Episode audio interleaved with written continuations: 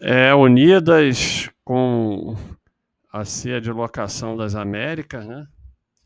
Também aluguel de carro. E assim, o gráfico é mais curto, mas bem parecido com o da Rente, né? Com o da Rente a Car.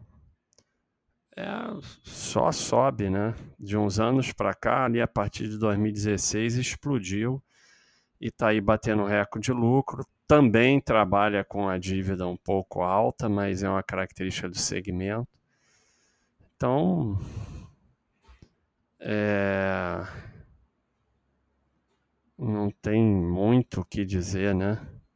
Por enquanto está indo bem.